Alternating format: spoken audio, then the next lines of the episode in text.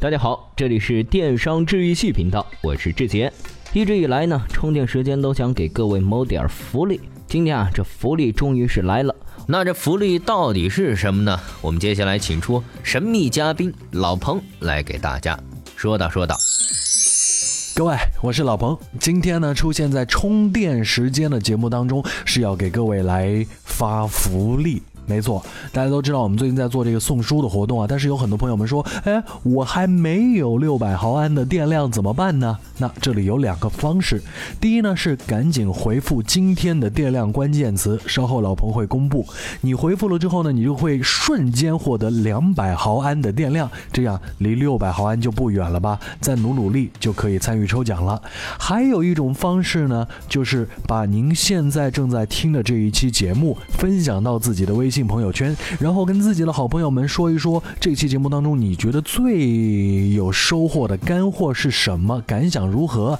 分享完了之后呢，再咔嚓截一下图，发送到我们充电时间的微信公众号啊，那小编们就会收到大家的这个图片。所有做了这件事情的朋友也可以获得抽奖资格。这一次我们要送出的书呢，是微软高管啊，前任微软高管刘润先生，他在呃长。时间的采访小米公司，就是从上至下几乎各个层面上的小米职员都采访完之后呢，写的一本叫做《互联网加小米案例版》，而另外一本呢是逻辑思维的罗胖子罗振宇先生他挑选和呃编撰的一本集册，这本集册的名字就叫做《成大事者不纠结》。那这两本书，我相信各位都知道是最近热卖的，也是很多朋友们都想要的。虽然说我们准备了书，但是呢，书少。咱们朋友们多，所以整个活动是采取抽奖的形式。我们将会从今天正午的十二点开始，一直到下周一的正午十二点截止。到时候我们就会公布抽奖结果。抽奖的方式是什么呢？就是由充电宝宝从获得资格的前一百位会员当中随机抽取。放心吧，这件事情我们一定会做得非常的公正，因为这是凭良心做事儿。好了，老彭的任务完成了。最后就告诉各位，获得两百毫安的电量，关键词就是福利，记住了，福利。去我们的微信公众号后台回复“福利”这两个字，您的会员电池就会瞬间涨上两百毫安。本次活动我们要特别感谢磨铁图书、黑天鹅品牌对我们的支持。嗯。没错，今天呢，您在微信内搜索“充电时间”，关注后回复关键词儿“福利”，就可以了解和参与我们的这期福利了。好了，我们也不多说了，现在马上进入今天的充电时间，给您分享最新鲜的行业干货。第一条干货呢，我来和您说说 Apple Watch。今天呢，苹果开始开放 Apple Watch 的预购，不过呢。尽管苹果公司啊对这款手表的宣传是不遗余力，我们昨天的节目呢也是给您分析了它的高定价也是一个传播点，但是呢对它的销售数量，苹果公司啊并没有抱太大的期望。为什么这么讲呢？因为苹果给这款手表的销售制造了一点点障碍。哎，您肯定要问了，这什么障碍呢？您要想买 Apple Watch，必须得在线预约。不过，即便是预约了，也不能到任意零售店随时拿货，同时试戴也得预约。这个信号意味着什么？你想过吗？苹果在控制库存啊！说白了，就是 Apple Watch 的产能可能不足。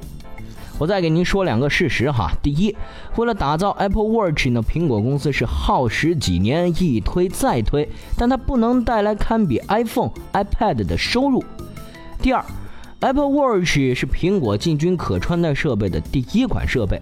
基于我刚才说的这几点哈，相信你也有个疑问了：这费力还不太赚钱的 Apple Watch，究竟担负着什么样的使命呢？哎。我借用自媒体人长工的观点给您分析一下。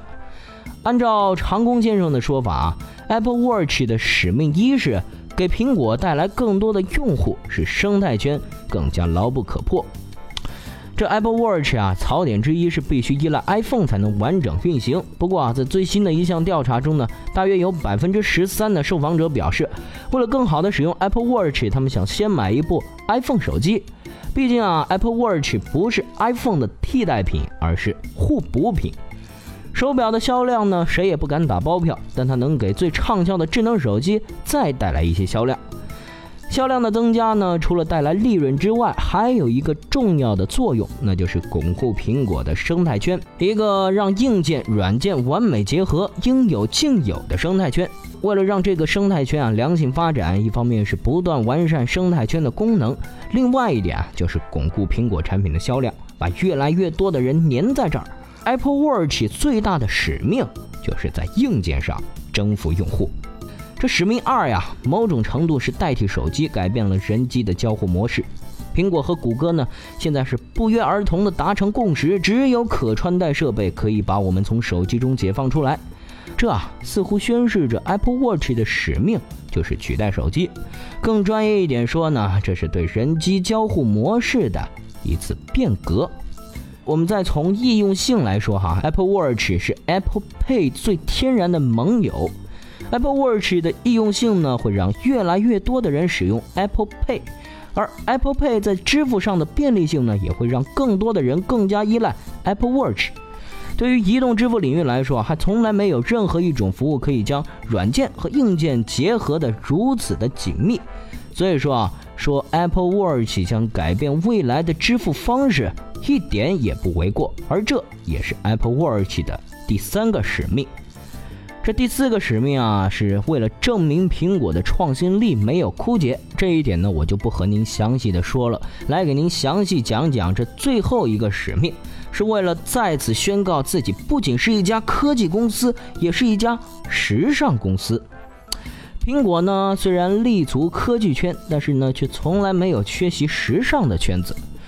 你比如说哈，它每一次产品的换代都能够带来一股潮流。比如说这次 Apple Watch 的问世，就再一次的宣告了这一点。以上呢，我给您分析了一下这 Apple Watch 肩负的五个使命。即便是它的销售数字不太好，其实啊，它在背地里已经是打了一个胜仗。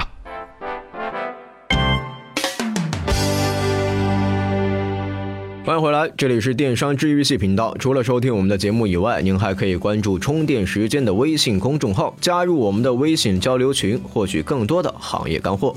刚才志杰和您提到，苹果公司在科技领域算得上是数一数二，它的产品即便是高定价、弱宣传，照样也能卖得不错。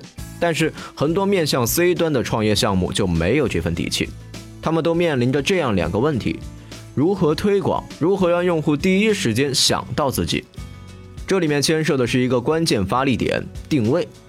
什么叫定位呢？简单的说，就是您的产品或者服务在预期客户的脑子里怎么样与众不同。而定位有多重要呢？我只给你讲三点：第一，社会信息太多；第二，产品太丰富，同品类的相同产品就很多；第三，人的脑子有限，记不住那么多品牌。而人最容易记。而人最容易记住的是什么呢？第一，譬如某些人就记得世界第一高峰是珠穆朗玛峰，第二不记得，第三更不记得。请注意，我说的第一是定义自己为第一名，这和我们通常概念里做第一名还不同。是不是真的第一不重要，重要的是在客户脑子里你是第一。那么，怎样定义自己为第一名呢？我所分享的这条干货，作者八戒最近去安吉买白茶，在这个过程中，他梳理出了几个方法。第一，创始人定位，在买茶叶的时候，八戒发现啊，安吉县大溪村的茶叶最贵，他就问茶农：“你们的茶叶好像最贵？”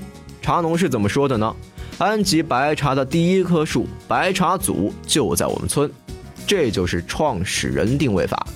第二，核心产区定位。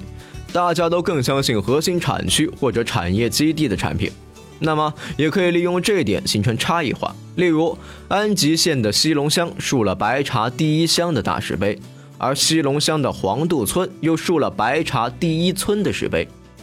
第三，销量第一，销量往往代表着可信度。如果你的销量不是第一，那怎么办？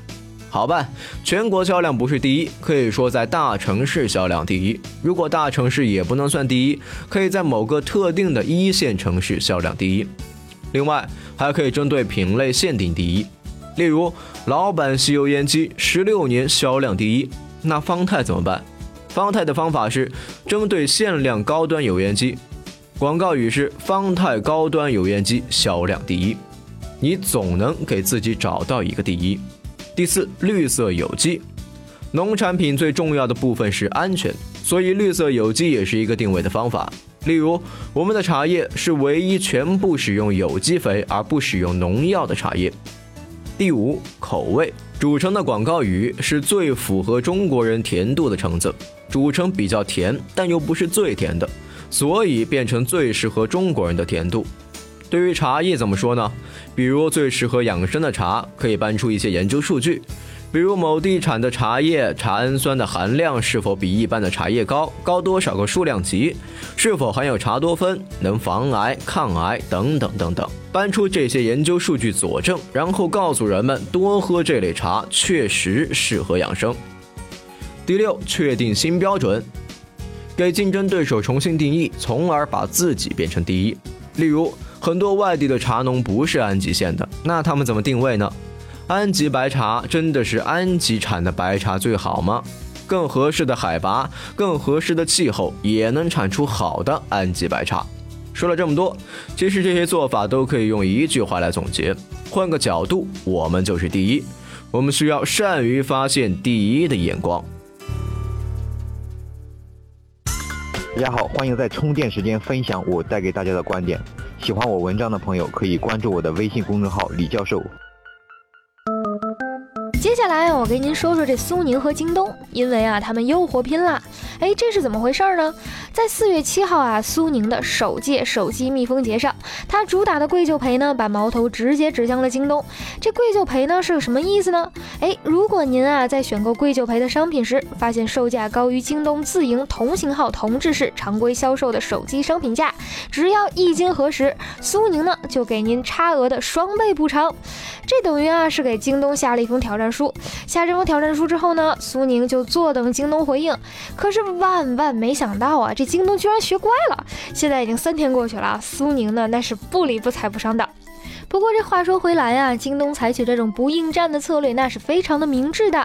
根据最新发布的二零一四年中国网络零售市场十强榜单中，哎，这个记载呢，截止到二零一四年十二月，中国 B to C 网络零售市场，天猫排行第一名，占到了百分之五十九点三的份额，而京东则名列第二，占据了百分之二十点二的份额，苏宁易购则位列第三。对于京东来说，已经是家电行业的头把交椅了，应该是有点大哥的风范。而对于苏宁来说，他一直想要努力摘掉苏宁电器后面的那个电器标签儿，因此啊，二零一五年的第一个大计划就是超市业务，而对标京东呢，则是最直接的办法。苏宁喊话京东，无非是为了给自己的促销活动打广告。京东要是有一丁点的风吹草动，就瞄准小弟开炮，恐怕呀，那就是中计了。从公关宣传的角度来说，简直啊，就是免费给对方打广告啊！我再借用媒体人谈笑的说法，就这个事儿啊，给您做了一下总结。这一次啊，林妹妹不管怎么闹，宝哥哥呀，都学会作怪不理啦。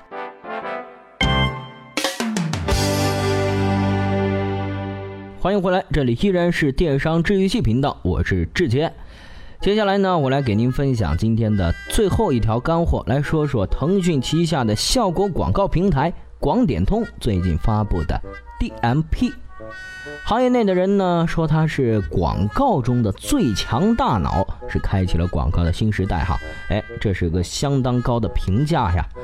那我呢就借用互联网从业者施北辰的观点。来给您分析分析这个说法。首先呢，为什么说它是广告中的最强大脑呢？这首先呢就要从这个 DMP 的意思来说了。DMP 呢直译过来叫做数据管理平台，是程序化广告系统的重要构成之一。它呢承担的作用类似于大脑，能够存储知识，并且对各类知识呢是进行分析和解读。程序化广告系统呢，其他的构成部分呢，则有点类似于咱们人体的四肢和五官，分别掌管着运动、平衡和收集反馈信息。在这个腾讯广点通之前啊，百度和阿里也是推出过 DMP 服务。你比如说阿里，阿里的相关服务叫做阿里妈妈 DMP，百度的产品呢叫做百度 DMP 数据服务。哎，从大的方向来看呀，各大互联网公司的 DMP 都是整个数据资产的神经中枢的一部分。给您解释了 DMP 是广告中最强大脑的原因之后，我再来给您说说这第二个问题：为什么 DMP 开启了广告的新时代呢？在分析这个问题之前啊，我先来和您回忆一下，到目前为止呢，互联网广告已经走过了三个阶段。第一个阶段呢，是诸如新浪、搜狐等门户网站的图片通栏广告，无论用户是否喜欢、是否有兴趣，都会被动的接收到，它很烦人，但是。你不得不看。这第二个阶段呢，是 Google 奠定的搜索时代。用户呢，在主动搜索自己感兴趣的内容的过程中呢，匹配用户可能会感兴趣的广告。这类广告更加精准，而且啊，是从用户角度出发，相比第一代广告的体验是有了巨大的提升。而到了第三个阶段，也就是咱们现在正在经历的，则是从用户的应用场景出发。打个简单的比方，当你在看李健的演唱会，如果去刷社交产品，很有可能社交应用会根据你的地理位置、时间以及你发信息的关键词，给你推荐你一定会感兴趣的广告。比方说，带有李健最新专辑的网易云音乐，你会不会想去下载或者试听呢？哎。这一定会吧？广告做到了比你自己还要了解你。虽然搜索呢也是一种用户场景，但相比这样的场景，简直啊就是二维和三维的对抗。而这 DMP 尝试构建的一个广告美丽新世界，啊，正是移动广告的三维世界。所以说啊，DMP 开启了广告的新时代。如果您还想知道关于 DMP 的其他问题啊，您可以在我们的微信公众号当中去留言，我呢后续再来给您分析。今天的干货呢就先分享到这儿。节目的最后啊，我再邀请您参与我们这次免费赠书活动，在四月十二号的中午十二点，也就是这周末的中午十二点，我们将随机抽取十名幸运听众。具体的活动规则呢，您回复关键词“福利”就可以获取了。好了，今天的节目呢就到这儿，我们。下期再见。